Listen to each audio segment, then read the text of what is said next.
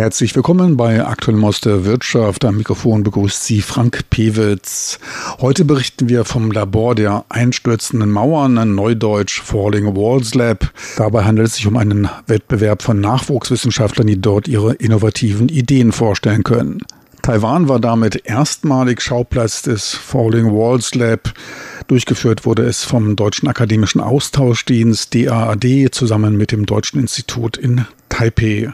Doch was hat es genau auch mit dem Falling Walls Lab auf sich? Dazu Dr. Josef Goldberger, Direktor des Informationszentrums des DAAD in Taipei. Ich bin ja heute im Deutschen Institut. Äh, vor mir ist Dr. Josef Goldberger vom DAAD Taipei und hier war gerade das First Falling Wall Lab. Das erste hier in Taipei veranstaltet, da geht es um Startups. Was hat das mit, mit dieser Veranstaltung auf sich? Jetzt das erste Mal in Taiwan. In Berlin gibt es das ja schon eine ganze Weile, ne? Genau. Also das erste, die erste Falling Walls Conference ist in Berlin 2009 durchgeführt. Das war das 20-jährige Jubiläum der Wiedervereinigung des Mauerfalls. Das war damals eben auch schon konzipiert als populärer Science-Event, äh, Science Slam. Zuerst vor allem für sehr renommierte Wissenschaftler, Nobelpreisträger, äh, sehr etablierte Menschen. Und man hat sich dann gedacht, man will auch äh, äh, jungen Wissenschaftlern äh, eine Plattform geben, auf der sie ihre innovativen Ideen äh, vorstellen können. Äh, das Ganze ist gewachsen. Ähm, Im Schnitt im Jahr gibt es mittlerweile äh, in etwa 70 bis 80 Ländern Falling Walls Labs als Vorveranstaltungen. Und die Gewinner dieser nationalen Falling Walls Labs reisen dann normalerweise im November, am 9. November nach Berlin, um dort am Finale teilzunehmen. Äh, in diesem Jahr hat sich natürlich alles ein bisschen verändert, Corona-bedingt. Ähm, in diesem Jahr wird das Finale online stattfinden.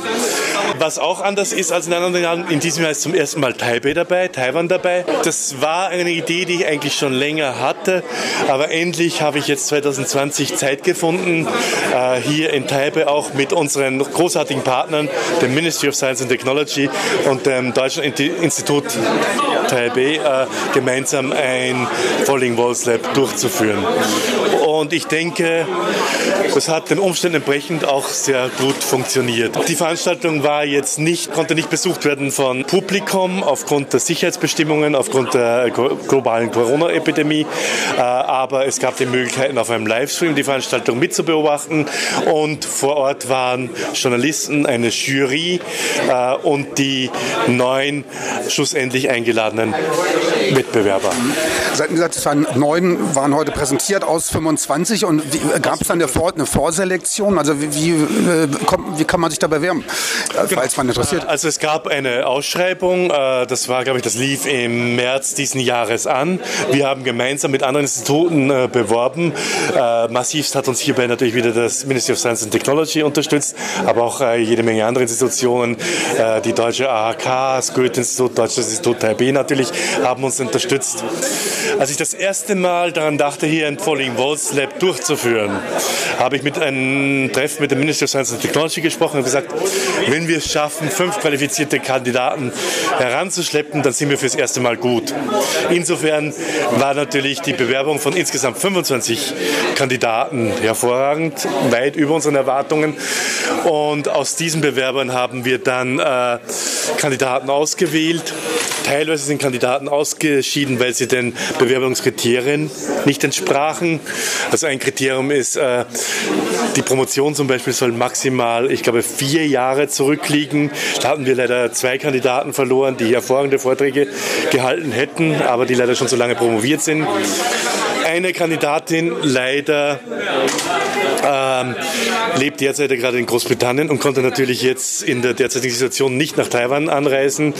Äh, und der Rest war natürlich auch äh, aufgrund der Qualifikation äh, grundsätzlich äh, Erfüllung der Bewerbungskriterien mittlerweile also in Berlin die Endausscheidung und wie viele Länder kommen da ungefähr zusammen? Also, ist das also üblicherweise sind das 70 bis 80 Länder.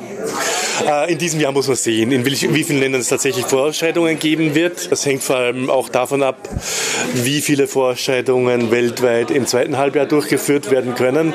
Viele Vorausscheidungen sind aktuell natürlich äh, gecancelt worden, wobei es fürs Falling Walls Lab mittlerweile auch ein Online-Konzept gibt. Also mittlerweile ist es auch möglich, Falling Walls Labs als Online-Veranstaltung durchzuführen. In Taiwan, glücklicherweise, ist es möglich, vor Ort so eine Veranstaltung noch durchzuführen. Eines der ganz wenigen Länder der Welt. Äh, das liegt daran, dass Taiwan natürlich äh, sehr erfolgreich war in seiner Bekämpfung des Corona, der Corona-Epidemie und dass es jetzt meines Wissens jetzt seit Wochen keine Neuinfektionen im Land gegeben hat und weswegen man auch mit relativ geringeren Bedenken eine derartige Veranstaltung in Taiwan durchführen kann. Toll natürlich erstes Mal äh, in Taiwan und auch gleich ein volles, formal korrektes Falling Worlds Lab. An der Zeit war es schon lange. Taiwan ist eine führende Wissenschaftsnation, das wissen wir alle. Und natürlich soll Taiwan auch beteiligt sein bei solchen globalen Wettbewerben. Jetzt Falling Water, das war aber dann von der Regierung initiiert ursprünglich. Äh, also dahinter steht eine Non-Profit-Organisation, äh, die vor allem vom Auswärtigen Amt und vom äh, Ministerium für Bildung und Wissenschaft unterstützt und gefördert wird. Zum Teil fördern sie sich natürlich auch über ihre Eintrittsgelder, die sie lokal in Berlin bei ihrer Endveranstaltung rekrutieren. Ist mittlerweile eine riesengroße Veranstaltung. Und ich drücke in die Daumen natürlich, dass es auch in diesem Jahr trotz Corona glückt, auch online eine erfolgreiche Veranstaltung wieder durchzuführen. Also dann die Endausscheidung, der Veranstalter der Endausscheidung ist dann das, äh, das Außenministerium oder das Wissenschaftsministerium? Also eigentlich natürlich äh, das Falling Walls Komitee und das ist eine Non-Profit-Organisation. Also unter Falling Walls Lab kann man dann auch online äh, relativ leicht an die Leichtübertragung. Genau, ich gehe davon aus, dass es gratis sein wird und mit einer einfachen Registrierung gehen wird. Die genauen technischen Modalitäten kenne ich noch nicht. Äh, die Entscheidung, das online zu machen, ist erst vor knapp zwei Wochen getroffen worden, also das genaue Format des End. Aber es wird im November sein und es wird im Gegensatz zu früher nicht auf zwei Tage beschränkt sein, sondern sich wahrscheinlich über ein paar Tage hinwegziehen in mehreren, in einer Serie von Einzelveranstaltungen. Gut, bin ich mal gespannt drauf. Hier vor mir der Gewinner des diesjährigen Wettbewerbes der einstürzenden Mauern, Sabin Paraschiv aus Rumänien, der hier an der Staatlichen Technischen Universität in Taipei studiert. Doch welche Lösungen im Batteriebereich hat er da zu bieten? Werden dabei seltene Erden und Metalle verwendet? Ich hoffe, eine bessere Batterielademethode anbieten zu können als die momentan verfügbaren. Daran sind wir am Arbeiten. Diese Lademethode ist effizienter als die momentan kommerziell angebotenen. Wir verwenden dafür zwei Arten von Batterien. Einmal eine auf Eisen basierende LFP-Batterie und die andere ist eine NCA-Batterie, eine auf Nickel, Kobalt und Aluminium basierende Batterie, die meist bei Elektrofahrzeugen zum Einsatz kommt. Das Material ist nicht billig. Kobalt ist sehr teuer. Kobalt ist eines der teuersten Materialien überhaupt und sehr selten. Daher versucht jedermann, den Gehalt an Kobalt in den Batterien zu verringern. Doch ich denke, wir werden das verbessern. In den nächsten zehn Jahren dürften wir ein Stück weiter sein. Da bin ich mir sicher. Doch hat man dafür schon ein Geschäftsmodell im Hinterkopf, beziehungsweise steht man schon mit Unternehmen in Kontakt? Wir haben noch kein Geschäftsmodell im Kopf, doch ich mag zum Beispiel, was Tesla unternimmt, Tesla Motors. Ich bin ein großer Fan von ihnen und vielleicht bietet sich ja mal die Chance, für sie zu arbeiten. Das wäre großartig, denn ich mag deren Denkweise und die Autos sind einmalig. Und es gab auch noch eine Einladung nach Deutschland, wie ich heraushörte. Oh yes. Ja, es gibt eine Einladung nach Deutschland, doch leider weiß ich gar nicht, ob ich in dieser Situation nach Deutschland fliegen kann. Von der Universität von Darmstadt habe ich auch einen Reisegutschein bekommen, mit dem ich von Berlin nach Darmstadt reisen kann und eine Hotelübernachtung bekomme, um mir dort von Ihnen deren Forschungslabor zeigen zu lassen und mit den Professoren über meinen Forschungsbereich zu sprechen. Eine gute Gelegenheit.